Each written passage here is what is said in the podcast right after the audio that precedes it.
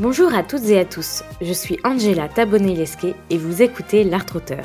Dans ce podcast, vous découvrirez des personnes travaillant dans la culture et l'international.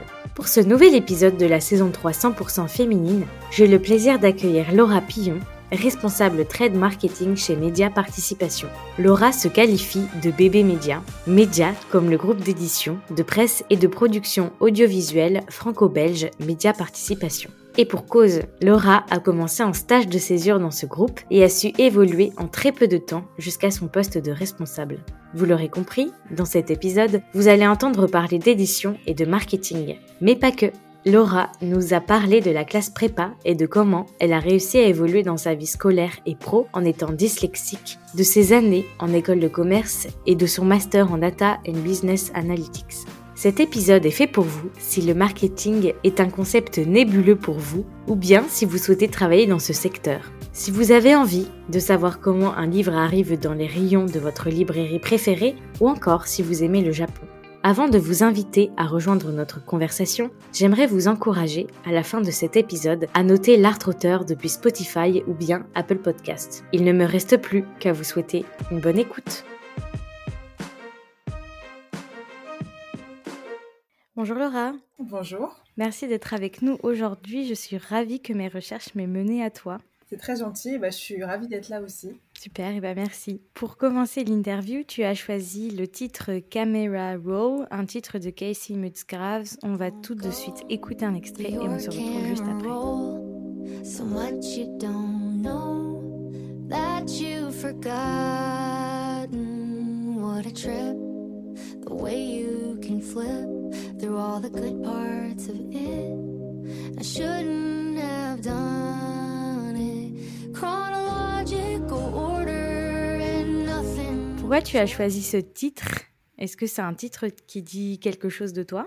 En fait, euh, c'est une artiste que j'ai découvert euh, il n'y a pas très longtemps via euh, une amie des États-Unis. En fait, entre ma première et ma terminale, je suis partie aux États-Unis et j'ai gardé contact avec pas mal de mes amis de l'époque. Et c'est elle qui m'a fait découvrir cette chanson et je trouvais que ça, ça me parlait bien, ça résumait bien l'ambiance que j'avais vécue là-bas. Et comme c'est une expérience qui me tient particulièrement à cœur, ben, je trouve que cette artiste et en particulier cette chanson un petit peu nostalgique, un petit peu, euh, mais qui est toujours très sympa, euh, bah, représente bien pas mal de trucs. Donc euh, voilà, c'est une des, une des chansons que j'aime beaucoup de son dernier album. c'est pour ça que je l'ai choisie. C'est une ambiance que tu as retrouvée après dans tes études supérieures ou c'était vraiment spécifique à ce moment aux États-Unis? C'était vraiment spécifique à ce moment. Euh, moi, j'étais en terminale dans un tout petit lycée dans le Montana, enfin perdu au milieu des vaches. C'était vraiment une ambiance assez particulière et je trouve que cette artiste qui est une artiste de country mais un peu pop, un peu plus moderne, qui véhicule pas mal de pensées assez engagées, ça résume aussi bien euh, des choses que j'ai vécues là-bas. Donc voilà, c'est, enfin, ces albums sont vraiment sympas et même ses paroles me tiennent assez à cœur. Je trouve que c'est vraiment, elle écrit vraiment des beaux textes. Bah, merci pour la découverte. Je vais présenter un peu plus ton parcours euh, éducatif et on va vite comprendre pourquoi ça ne résume pas tellement le Montana au milieu des vaches.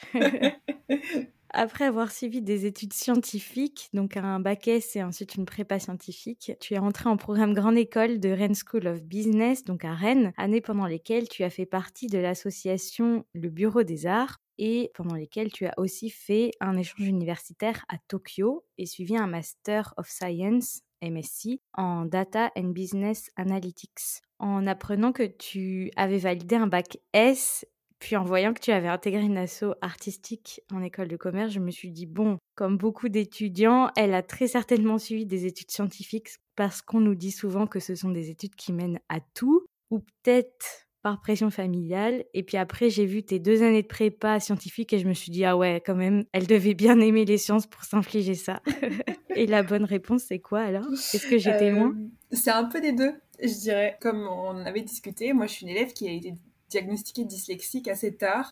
Depuis toujours, pour moi, les matières littéraires, c'était pas fait pour moi en fait. Je cherchais même pas à, essayer. Et puis j'étais assez bonne en sciences. J'ai des parents qui sont scientifiques. Euh, enfin, on a tous fait des, des études scientifiques dans ma famille. Et donc c'était à peu près normal en fait de faire un bac S pour moi et de poursuivre. Après la prépa est arrivée, euh, comme je dirais, à beaucoup de bons élèves, euh, ne sachant pas trop quoi faire euh, on m'a dit la prépa c'est pas mal, c'est assez généraliste, tu verras, vas-y. Mm. Moi j'ai adoré ma prépa et en fait après la prépa HEC en fait, à dire le cours normal des choses c'est d'intégrer une école de commerce et puis je me suis, j'ai pas trop réfléchi en fait. je m'étais dit j'avais fait ces deux ans où j'avais pas mal travaillé, pourquoi s'arrêter là? Du coup j'étais partie en école. Moi, j'ai beaucoup aimé Rennes et euh, Rennes, je l'ai choisi principalement suite à mon passage pour les admissibles en fait, parce que c'était pas une école qui m'intéressait plus que ça. Et puis en fait, j'ai vraiment beaucoup aimé l'ambiance quand j'étais là-bas. Tu peux nous dire ce que c'est les admissibles? Oui, alors en fait, les admissibles, c'est la période euh, pendant laquelle les, les étudiants qui ont passé les écrits euh, vont passer des euros. Et en fait, l'école fait un événement autour de cette période d'admission où des élèves actuels présente l'école aux étudiants qui vont passer les euros. D'accord.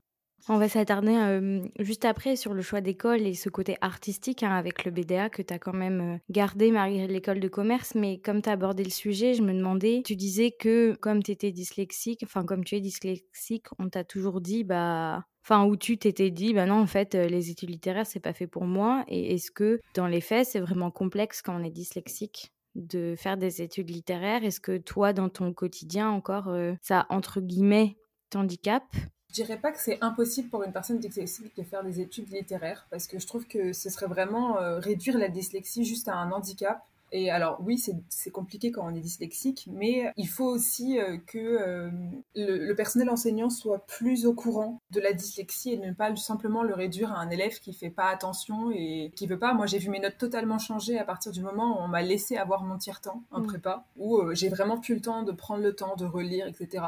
Le plus compliqué, moi, je dirais, c'était le fait qu'on est un peu plus lent que tout le monde en tout cas, moi, c'était comme ça que je le vivais, dans le sens où euh, bah, je mettais plus longtemps à lire euh, le texte qu'on allait étudier, euh, je mettais plus longtemps à le comprendre, et puis quand on me demandait de lire à voix haute, c'était pas forcément ce que je préférais. Et il y a la question des fautes d'orthographe, parce que moi, je suis dyslexique et dysorthographique aussi il a fallu un petit peu de pédagogie avec mes profs, notamment en prépa, pour que ça passe. Après, euh, j'ai des profs chez qui c'est jamais passé. J'ai mon prof de philo, euh, j'ai toujours eu moins 5, moins 4 sur mes copies. Après, il faut, faut pas baisser les bras, il faut se dire que ce qui compte, c'est le concours et que c'est pas forcément euh, le, prof en question. C'est jamais facile, mais après, il faut vraiment pas baisser les bras parce que c'est vraiment pas un handicap. Moi, je pensais jamais que j'allais pouvoir travailler dans la littérature ou même que j'allais en faire ma carrière, et finalement, on en est là.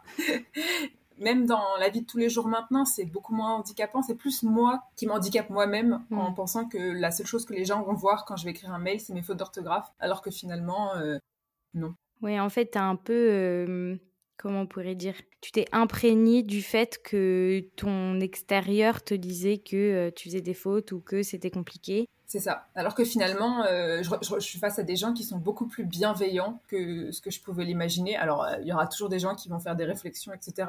Mais je me suis retrouvée face à des gens qui étaient beaucoup plus bienveillants que ce que je pensais et qui m'ont pas du tout freiné dans l'évolution de ce que je voulais faire, simplement parce que je faisais des fautes ou que j'avais du mal ou que je prenais le temps. C'est fou, ça n'empêche de se dire que en fait, il y a des personnes qui vont mettre ça sur le dos de elle fait pas attention ou euh, Ah oui, c'est encore c'est encore un espèce un handicap si on peut dire assez méconnu même si on commence à avoir des choses hmm. qui émergent et euh, des professeurs qui commencent à être plus attentifs à ces choses-là.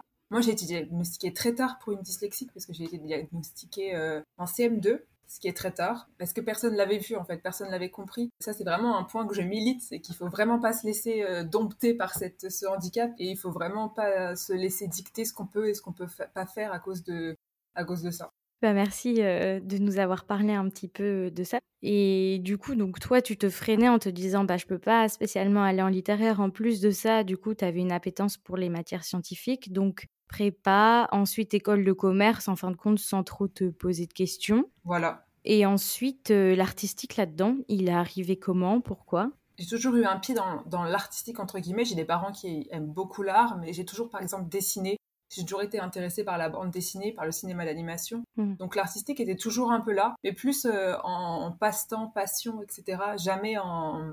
Je me suis jamais dit je vais travailler là-dedans, euh, etc.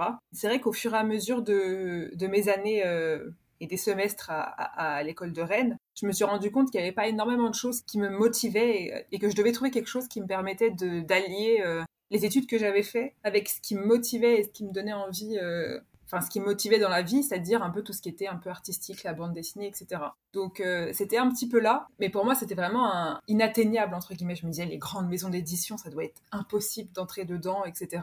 Et je voyais vraiment ça comme euh, ah ça serait sympa, mais euh, sans penser que c'était possible d'atterrir dans ce dans ce genre de choses. Donc je m'étais jamais vraiment posé plus la question que ça en fait. Et c'est vraiment quand j'étais à Tokyo où j'ai cherché mon premier stage de césure et je suis tombée sur ces annonces de chez Kana et on va dire que les profils matchaient bien. Et voilà comment ça a commencé. Ouais, donc tu avais donc le pied dans le BDA, ça te permettait d'avoir ce côté artistique dans l'école. Exactement. Et puis ensuite, vraiment à Tokyo, euh, ça t'a libéré. Enfin, c'est vrai que ça devait être une ville euh, qui était assez stimulante aussi, j'imagine.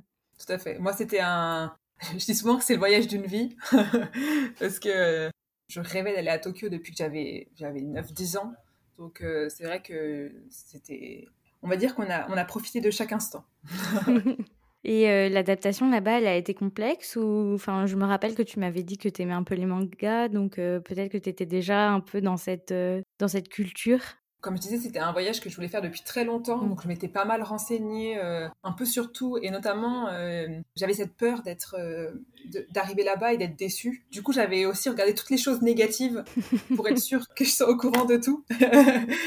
J'ai essayé de partir avec la, la photo la plus réaliste possible de ce qu'était le Japon, sans édulcorer, sans voilà. Et pour du coup ne pas être déçue, je n'ai pas été du tout déçue. Euh, j'ai vécu ma meilleure vie là-bas pendant six mois. Moi personnellement, j'ai pas trouvé l'adaptation difficile, euh, mais l'intégration est plus compliquée. Euh, ne parlant pas la langue, c'est quand même compliqué de s'intégrer avec eux. Hmm. Dans le but de m'intégrer un peu plus, j'étais j'étais partie faire du basket avec l'université qu'on avait et je me suis dit bah c'était un bon moyen de rencontrer des gens etc. Et en fait c'était très compliqué moi ne parlant pas très bien japonais, eux ne parlant pas très bien anglais. On essayait de se comprendre, mais il y avait vraiment une barrière, euh, barrière linguistique. Et c'est dommage, on n'a jamais réussi à, la, la, briser, cette barrière. Après, en six mois, c'est compliqué euh, pour avoir mm. déjà vécu un an à l'étranger. C'est à partir de six mois qu'on commence, je trouve, à vraiment euh, s'imprégner des choses. Donc peut-être qu'avec six mois de plus, on, y serait arrivé. Mais en tout cas, moi, j'ai adoré la ville, j'ai adoré le pays, tout en, sachant les, les pour et les contre de, Tokyo et, du Japon. Il faut le dire, hein, c'est un pays qui est assez euh, fermé sur lui-même et renfermé sur... Euh, c'est-à-dire qu'il n'aime pas tout ce qui dénote. J'avais des amis qui étaient, euh, qui étaient très grandes, qui étaient... J'avais une amie qui était métisse, qui se faisait souvent dévisager dans le métro. C'est pas des choses qui arrivent tout le temps, mais c'est des choses qu'il faut savoir, qu'il faut comprendre. Il y a des endroits, par exemple à Kyoto, où les étrangers sont pas acceptés. Voilà, c'est une partie du Japon qu'il faut, qu'il faut avoir en tête quand on y va pour pas euh, être choqué quand on arrive là-bas et que ça nous gâche toute l'expérience. Oui, et puis le pour, j'ai l'impression, toute cette euh, effervescence euh, autour de la culture du manga, mais aussi enfin de la musique. j'ai l'impression qu'il y a quand même une effervescence culturelle là-bas qui est assez incroyable. La musique, la mode, les mangas, enfin vraiment, il y a vraiment une. Et puis même la culture en elle-même du pays est hyper intéressante. Donc la nourriture, très important la nourriture. C'est vrai.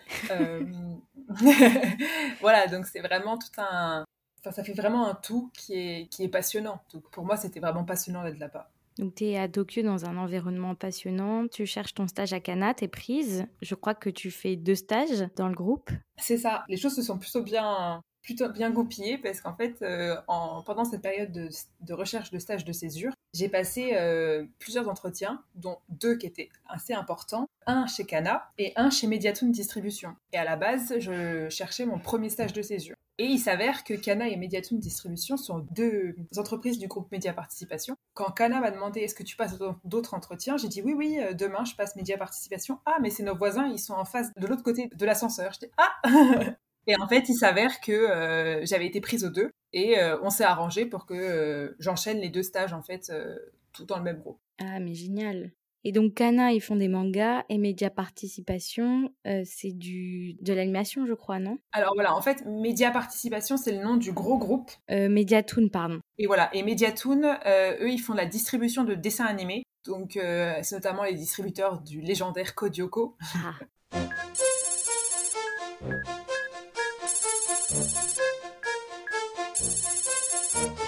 Mais ils s'occupent aussi de un petit peu de Japanime Naruto, etc.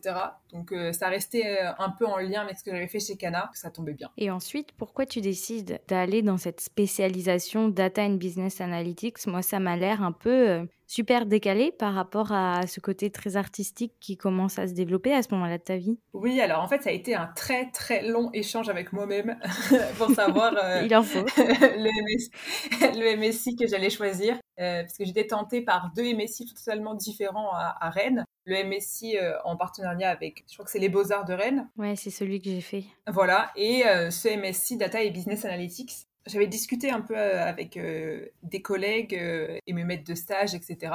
Et j'en étais venue à cette conclusion qu'en fait, j'avais déjà un pied dans, dans ce milieu artistique littéraire qui est pas toujours facile de mettre au début et que en fait finalement euh, j'aurais plus de difficultés à apprendre la technique par moi-même que de me cultiver par moi-même et donc c'est pour ça que euh, la, balance a penché du côté du MSI euh, data en me disant que j'allais les pouvoir acquérir des techniques, de la technique nécessaire pour tout ce qui est analyse de données. En me disant aussi que ça me permettait, si jamais finalement, par je ne sais quelle pensée, j'en venais à décider que je voulais plus être dans l'art, ben, en fait ce MSI me permettait de travailler autre part aussi parce qu'il était quand même euh, assez, assez technique. Bon, spoiler, je suis restée dans la culture. et avec du recul, est-ce que tu referais les mêmes choix de formation et pourquoi? Euh, avec du recul, je sais pas. Je pense que j'irai peut-être dans le même master que tu as fait. Je me suis pas totalement épanouie dans le master que proposait euh, Rennes dans le MSI. Année Covid en plus, donc on a fait que, que six mois en présentiel, c'était un peu compliqué. Je regrette pas du tout d'avoir fait ce master. ça m'a appris quand même des choses hyper intéressantes et ça m'a donné euh, aussi euh, des outils un petit peu pour aller fouiner un peu euh, quand j'ai accès à des données. Je suis pas déçue, mais peut-être qu'en effet, je changerais et je partirais sur un truc vraiment full artistique. Bon, et puis bah, juste comme ça fait deux fois qu'on le dit, mon master c'était gestion de projet culturel. Ah voilà. et tu vois peut-être des collègues qui sont dans ton entreprise, mais en étant passés par l'université ou d'autres choses comme ça en fait. C'est intéressant parce qu'on a un peu de tout. On a quand même beaucoup de personnes qui sont passées par des écoles de commerce. Mais on a des libraires qui se sont, entre guillemets, reconvertis et qui sont chez nous maintenant chefs de produits ou chefs de marché. Euh. On a des gens qui, ont fait, qui sont passés par l'université, euh, qui ont fait des choses vraiment spécialisées dans le livre, comme il y a des gens qui ont fait des, écoles de commerce comme moi, euh, avec des, masters classiques, entre guillemets, des MSI, marketing ou autres. Donc il y, a, un peu de tout, c'est vrai. ça qui est intéressant, il y, a une vraie diversité dans les personnes qui travaillent euh, à Médiadiffusion. Donc euh, c'est ça, c'est hyper intéressant. Et bon, du coup, c'est positif. Ça veut dire qu'on peut toujours faire des passerelles avec euh, un parcours un peu plus axé métier du livre, marketing, communication. Enfin, il y a des passerelles qui sont possibles.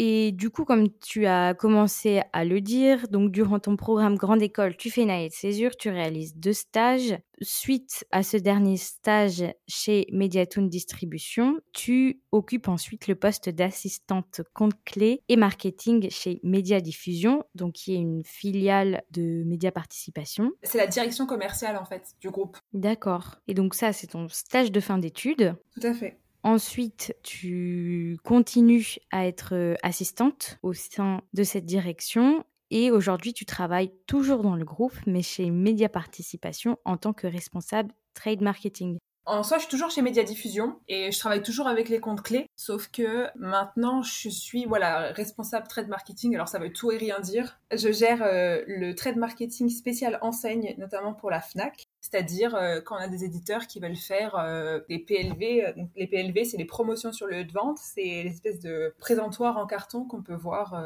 dans les librairies ou même dans les grandes surfaces, spécial pour une enseigne. Donc ça c'est moi qui vais, qui vais être l'intermédiaire entre l'éditeur, le compte clé et la FNAC pour gérer un peu tout au niveau de la logistique. Donc ça c'est une partie de mes nouvelles missions. Et après, j'ai toute une partie un peu plus études qui du coup fait écho à mon master où je fais des études de marché ponctuelles pour euh, les comptes clés ou, pour euh, la boîte simplement. Par exemple, euh, l'année dernière, en été dernier, j'ai fait toute une étude sur la place du roman young adulte dans la, littérature pour adolescents en France. Étude que ensuite j'ai présentée à, nos collaborateurs, à nos libraires, à, nos éditeurs, etc.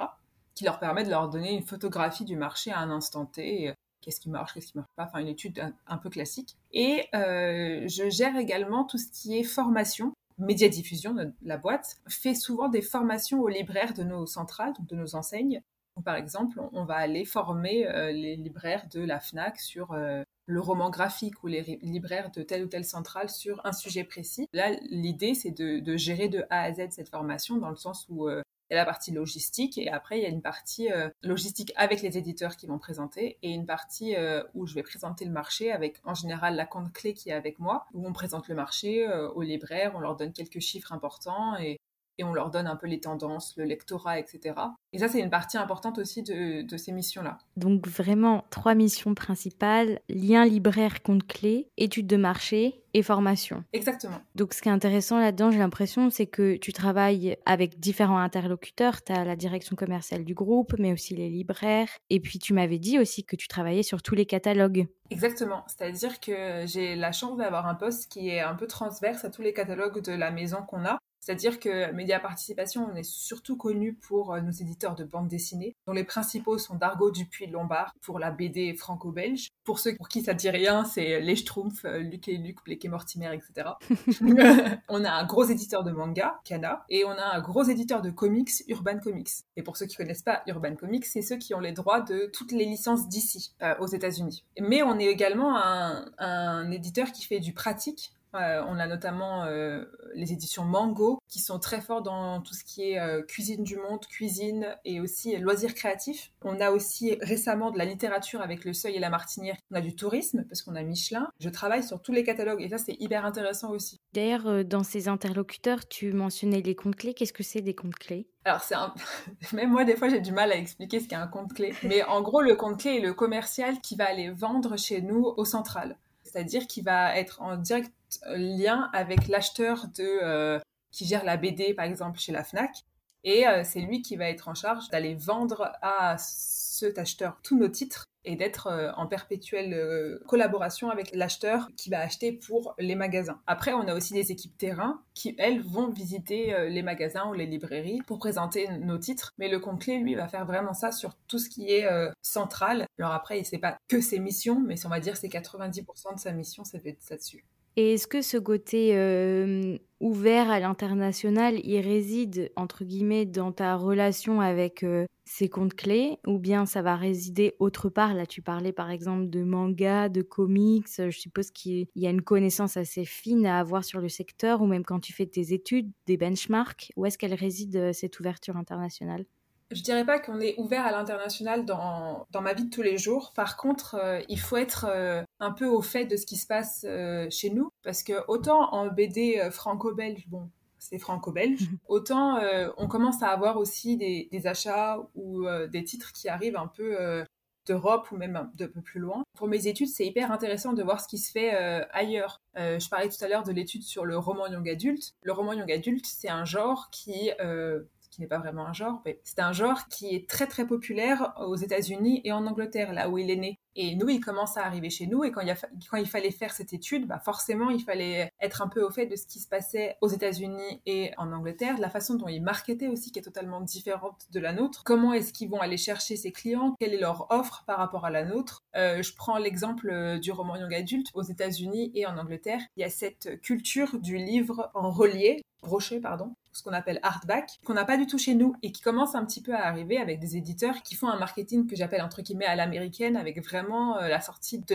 l'édition en format plus petit, avec une couverture souple, et la sortie de l'édition un peu plus grand format, avec cette édition cartonnée en rigide, qui coûte souvent plus cher, mais qui est souvent un plus bel objet. Et ça, euh, on le voit pas trop chez nous, euh, ces éditions cartonnées. Pourtant, c'est très populaire aux États-Unis. Donc c'était intéressant de voir aussi les différences là-dedans. Donc oui, il faut être, il faut être ouvert à ce qui se passe pour le manga. Il faut savoir ce qui se passe euh, au Japon un petit peu. Et comment savoir le, le webtoon qui arrive. Donc il faut aussi euh, savoir un petit peu ce qui se passe euh, de ce côté-là. Donc voilà, il faut être quand même un petit peu au courant de ce qui se passe, de ce qui marche aussi dans les autres pays. Oui, donc à partir du moment en fait où tu remarques que les couvertures elles sont brochées aux États-Unis, et que ça commence à s'importer en France, toi, ton travail, ça va être euh, de voir comment ça pourrait fonctionner en France, si ça pourrait fonctionner, des choses comme ça en fait.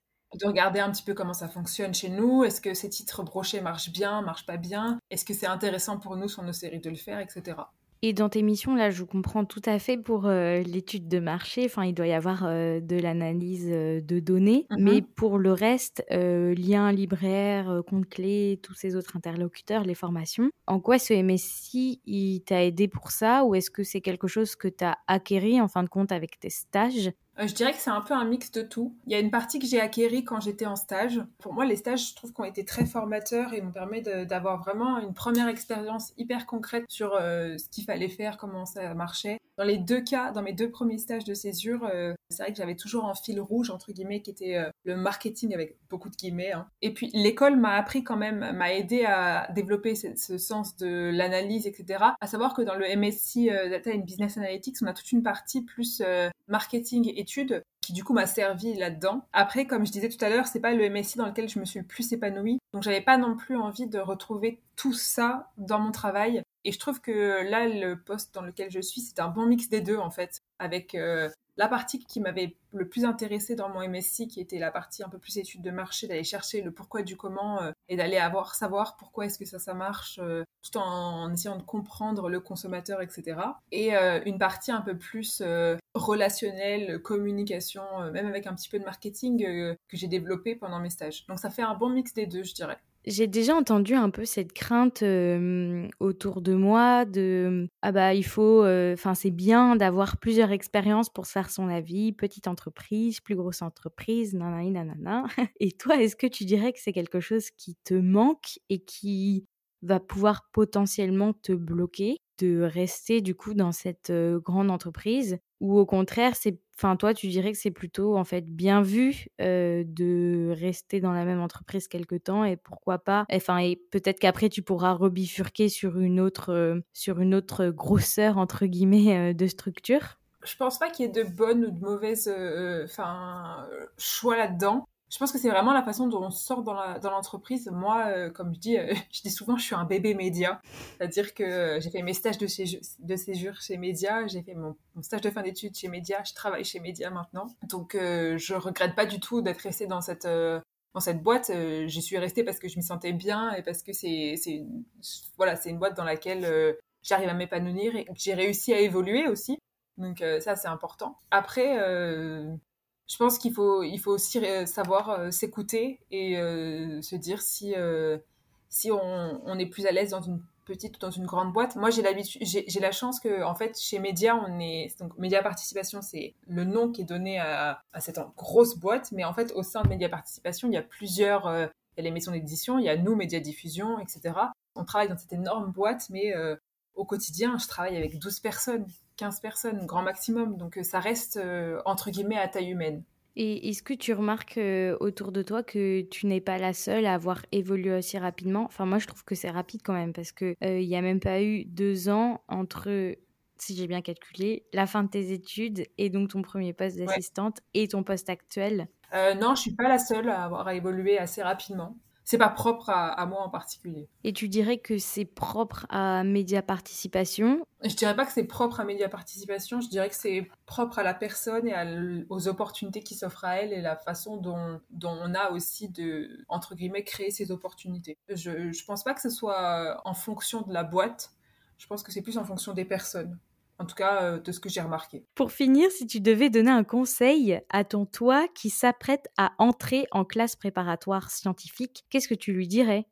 Euh, Je lui dirais n'écoute pas ton prof de philo qui te met des moins 4 à chaque euh, DS. Quand il te mettra des moins 4, ne l'écoute pas. Et si je lui dirais un truc, bah, je lui dirais en fait, le but c'est d'arriver à allier quelque chose qui se fait plaisir, enfin de trouver quelque chose qui te qui fait plaisir et qui fait qu'on se lève le matin et qu'on est content d'aller au travail et ça, en fait, réussir à allier euh, les deux parce que c'est vrai que mon mois de à l'entrée de la classe euh, préparatoire n'était pas hyper sûr de ce qu'elle allait faire. Comme beaucoup, hein, euh, la classe préparatoire souvent c'est des bons élèves qui savent pas ce qu'ils veulent faire mais de, de, persévérer et surtout de pas se laisser manger par cette peur des fautes d'orthographe. voilà. C'était un, bon conseil. On termine sur une bonne note. Exactement. Merci beaucoup d'avoir été avec nous aujourd'hui, Laura. Avec grand plaisir. Merci d'avoir écouté cet échange en compagnie de Laura en entier. J'espère qu'il vous a plu et que vous y avez trouvé des réponses à vos interrogations. Si c'est le cas, n'hésitez pas à me le dire en commentaire sur Instagram ou encore à laisser une note à l'art-auteur sur Spotify ou Apple Podcast afin de le soutenir. N'oubliez pas non plus de vous abonner à ma newsletter sur Ocha ou sur la plateforme sur laquelle vous êtes en train d'écouter afin d'être informé de la sortie des prochains épisodes. Rendez-vous dans deux semaines pour un nouvel échange. En attendant, prenez soin de vous.